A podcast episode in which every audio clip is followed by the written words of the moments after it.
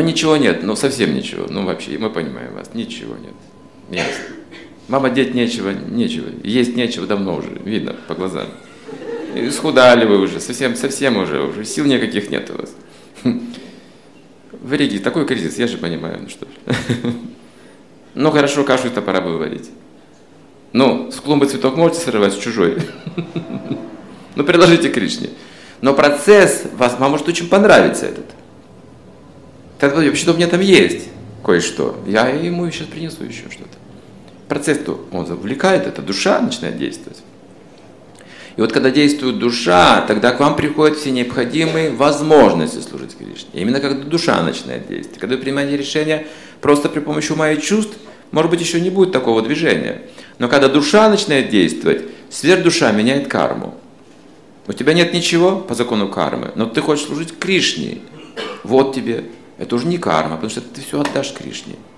Ты так и останешься ни с чем. Но служить будешь, счастлив ты будешь. Карма не меняется.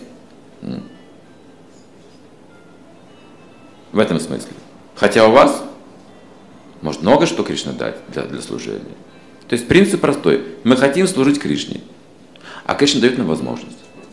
Вот теперь мы должны научиться хотеть служить Кришне. Как начать? Что-то предложить ему простое. Что есть у вас? А потом уже и крупа, и там и масло уже, и соль добавляется, и в итоге потрясающая каша получается. А топор просто выбрасываем и все. Он больше не нужен. То есть, когда Кришна говорит листок, цветок, плод, немного воды, это просто предлог. Он же хитрый очень. Это просто предлог. Он знает, что из этого получится. Есть другой пример, когда вот на тарелке с медом, наполненной медом тарелки, присаживается пчела, чтобы попробовать мед оттуда. Или муха кто-нибудь. Ну там сладко же. Вот она раз туда свой хоботок и пьет. Вы отворачиваетесь через секунду, видите, там уже одна нога торчит, и все, вся, вся там погрузилась, утонула. Это называется бхакти-йога.